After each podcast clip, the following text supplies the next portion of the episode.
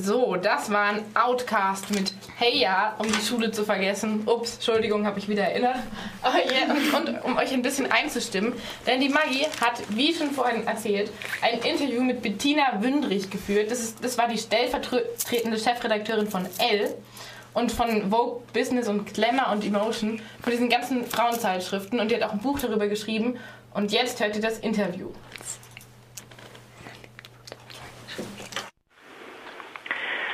Gute Frage. Ähm, ich wollte zuerst Werbetexterin werden, habe aber dann ziemlich schnell gemerkt, dass ich mich nicht als Werbetexterin eigne. Und dann habe ich mich für die alternative Journalistin entschieden, und zwar schon ziemlich früh. Ich habe dann meine Diplomarbeit geschrieben über ähm, das Frauenbild im Wandel der Zeiten. Da ich meine Diplomarbeit über die Konstanze geschrieben habe und über die Mode, hatte ich praktisch schon mal so eine kleine Brücke geschlagen zum Thema Frauenzeitschriften. Ich bin dann auf die Journalistenschule. Dabei hat mir die ähm, Diplomarbeit auch geholfen, weil ich dann ein Praktikum oder sagen wir mal ein Volontariat, was eher bei der Zeitschrift Brigitte bekommen habe. Und so bin ich dann so langsam reingerutscht in das Thema Frauenzeitschriften. In Ihrem Artikel reden Sie davon, dass bei Ihrer Arbeit als Redakteurin Widersprüche aufkommen. Und welche wären das? Hm, das lässt sich nicht so schnell und einfach auf den, auf den Punkt formulieren. Ich glaube, man muss es ein bisschen anders ausdrücken. Ich versuche mal, ähm, da meine Gedanken zu ordnen. Ja, ich mhm. bin ja, ähm, ich habe ja angefangen ganz konkret mit dem Thema Frauenzeitschriften, also das als Chefredakteur oder stellvertretende Chefredakteurin zu bearbeiten, als ich ähm, Ende der 90er Jahre Stellvertreterin der Zeitschrift L wurde. Die Widersprüche habe ich damals noch nicht so gemerkt. Also Widersprüche könnten ja zum Beispiel sein, dass man sagt, ähm, man zeigt gerade in der Mode ein Frauenideal, ähm, welches man, sagen wir mal, zu dünn findet, also zu, zu wenig alltäglich, ja, also ein extremes Frauenideal. Ich muss aber sagen, dass ich das ähm, gerade in der Mode ähm, damals auch ganz zeitgemäß war, fand. Da waren die Models noch nicht so abgemagert, sondern da war, ging das eher in Richtung Grunge. Ja? Mhm. Also es war nicht, der Jugendwahn, den wir jetzt haben, war noch nicht so extrem ausgebildet. Mhm. Zumindest in meiner, für mein Empfinden. Insofern habe ich da so starke Widersprüche noch gar nicht empfunden. Später dann habe ich ja die Zeitschrift Glamour aufgebaut und ähm, auch einige Jahre geführt.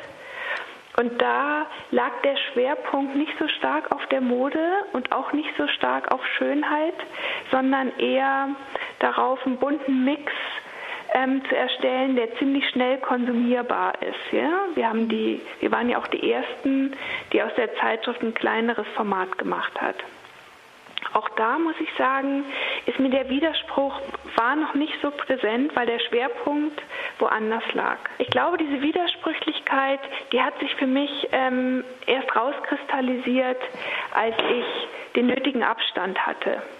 Also sagen wir mal so vor, vor zwei, drei Jahren habe ich mich auch thematisch eher aufs Schreiben konzentriert ähm, und habe äh, mich sehr mit dem Thema ähm, Frauen, Karriere, Berufstätigkeit und ähm, Kinder, Mutter sein und also mit gesellschaftlichen Problemen beschäftigt. Und wenn man sich so theoretisch auch mit der Rolle der Frau beschäftigt, also mit der gesellschaftlichen Rolle, mit gesellschaftlicher Widersprüchlichkeit, also mit den verschiedenen Rollen, die Frauen ausfüllen müssen.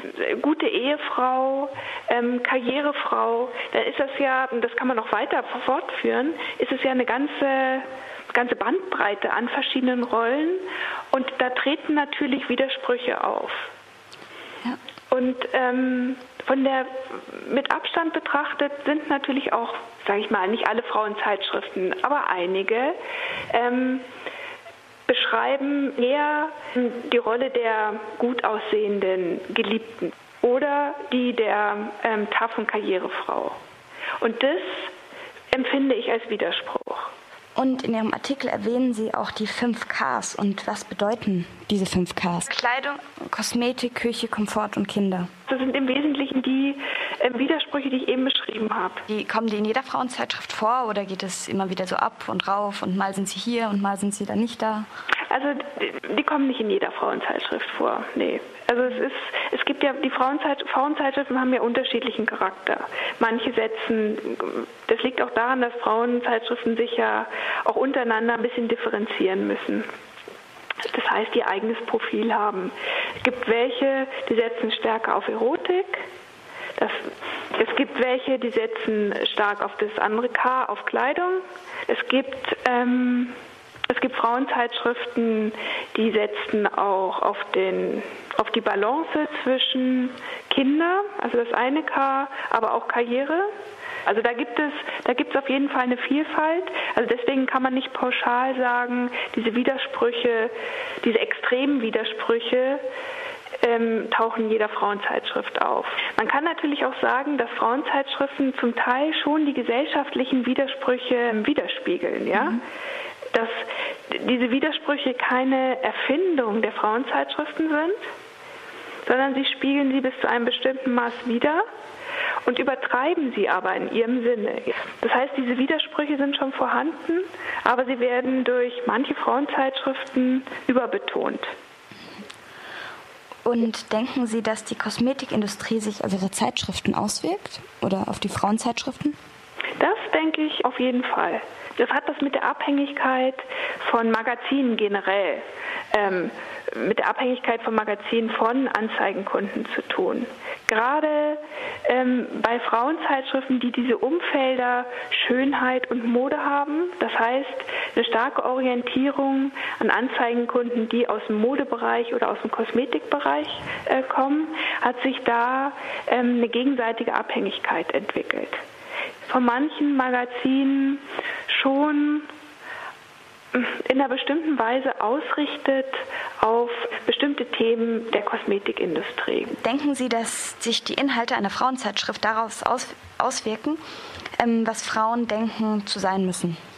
Ähm, ja, das denke ich. Ich überlege gerade, also es sind ja nicht die Frauenzeitschriften allein, sie sind ein Bestandteil. Also es gibt schon einen Einfluss und insofern bestimmt diese mediale Öffentlichkeit mit, mit Sicherheit das, das Schönheitsideal, das, das Bild von Frauen an sich. Und das ähm, hat in der Extreme natürlich Auswirkungen auf das ganz reale Selbstempfinden. Ja? Im Vergleich zu den Models in Frauenzeitschriften oder zu den makellosen Gesichtern in Frauenzeitschriften fühlen sich Frauen entweder zu dick oder zu alt oder ähm, zu, zu runzelig mhm. oder zu unförmig finde ich, also das ähm, kann man kritisieren. Wie ging es so, dass es plötzlich so eine große Vielzahl an so vielen Frauenzeitschriften gibt und dass es ja auch gelesen wird? Ich glaube, das hängt auch mit dem Charakter der Frauenzeitschriften zusammen. Also ähm, früher, sagen wir jetzt mal 50er, 60er Jahre, genau, da gab es, da war der Schwerpunkt von Frauenzeitschriften einerseits Mode und Trends und andererseits Psychologie, Partnerschaft. Also es gab, es gab ja so in dem Sinne ähm, keine Möglichkeit, sich über Eheprobleme oder Erotik oder sowas auszutauschen, ja. Und da waren Frauenzeitschriften natürlich ein, ein Forum. Und so hat das angefangen. Also mit der thematischen Vielfalt, die sich dann stückweise bei Frauenzeitschriften eingestellt hat, das hat mir Leserinnen angesprochen. Und mit dem Erfolg, so ist es ja, kommt natürlich auch mehr Konkurrenz. Und natürlich mehr Werbung, mehr Kommerzialität. Das alles hat natürlich auch Einfluss auf die Vielfältigkeit und auf das Werden von Frauenzeitschriften. Und wie denken Sie, sehen die Frauenzeitschriften in 20 Jahren aus? Also wenn wir jetzt einfach mal vom elektronischen Medium ausgehen, mhm. ja, die Zubereitung des Inhalts natürlich einfach auch schon durch das elektronische Medium ändern. Dann muss der Inhalt viel aktueller sein. Lange Texte müssen automatisch kürzer sein, weil die sich nicht für das Tablet oder für einen Computer eignen oder, oder auch, für, auch für ein Handy. Ja? Also dadurch verschieben sich natürlich die Schwerpunkte. Ich glaube auch gar nicht, dass es diese Frauenzeitschriften in der Form mit dieser Themenvielfalt dann auch noch gibt. Ich glaube, dass, die, dass sie sich viel stärker spezialisieren. Ich glaube, dass wahrscheinlich auch so eine Generation wie die ihre schon mit ein bisschen kritischeren Bewusstsein, also das will ich hoffen, mit einem kritischeren Bewusstsein sich ähm, diese Inhalte auch anguckt. Ja?